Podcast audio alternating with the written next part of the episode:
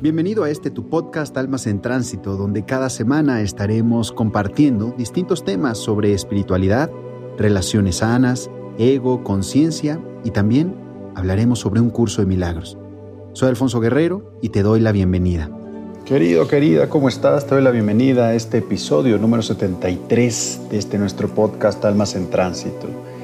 Las emociones son inherentes al ser humano son parte de ti desde que naces y necesarias para tu adaptación. Querida, querido, en este episodio te hablaré de cómo entender y gestionar las emociones.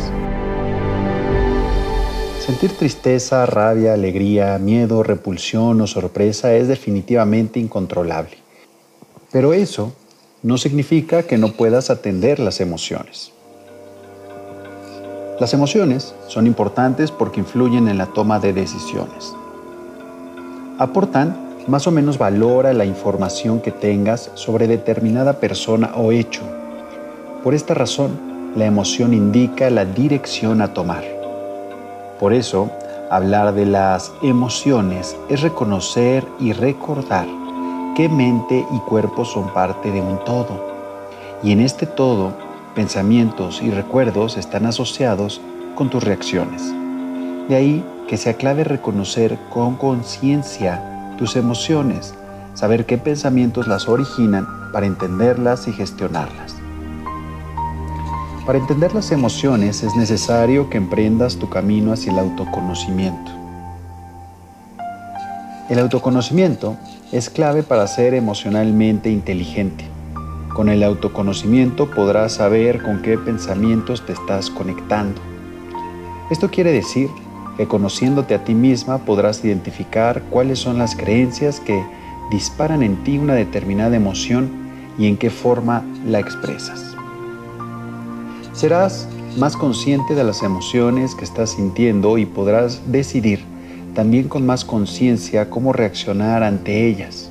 Sin duda, este conocimiento de ti misma te ayudará a tener una mejor relación contigo y con los demás. Intenta reflexionar conscientemente acerca de tus emociones. Profundiza en las razones por las que reaccionas de determinada manera ante determinadas situaciones. Gritarle a un compañero, romper en llanto, insultar a una persona por el hecho de que no te agrade, pueden ser situaciones que se te escapen de las manos. Sucede porque no tienes conciencia de lo que está originando esa reacción emocional. Acepta, identifica lo que sientes, reconoce qué se activa en ti y cómo se manifiesta en tu cuerpo esa emoción. Anota en una hoja de papel cuáles son las razones por las que crees que te sientes así. Después regresa a esas anotaciones y vuélvete a preguntar, ¿y por qué me siento así? ¿Cuál es la verdadera razón por la cual me siento de esta manera? Te aseguro que la primera respuesta no necesariamente será la más honesta desde el inconsciente. Tal vez lo sea desde el consciente, mas no desde el inconsciente. Poco a poco podrás ir profundizando más y más al hacerte esa pregunta. Aproximadamente entre la tercera y quinta pregunta que te hagas sobre esas respuestas, empezará a ser realmente algo nutrido, algo potente que se está albergando en tu inconsciente. Este ejercicio te ayudará a identificar ese pensamiento repetitivo que dispara esa emoción y que está ahí guardado ese pensamiento profundo, profundo, profundo en ti. Además, te ayudará a que puedas decidir distinto en una próxima oportunidad, en una misma situación, a que puedas tener una reacción mucho más amorosa contigo y con los demás.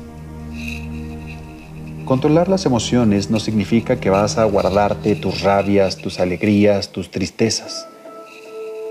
Controlar o gestionar tus emociones quiere decir que las conozcas, que sepas cuáles son las que te generan inconvenientes, te incomodan y desencadenan en ti reacciones fuera de control.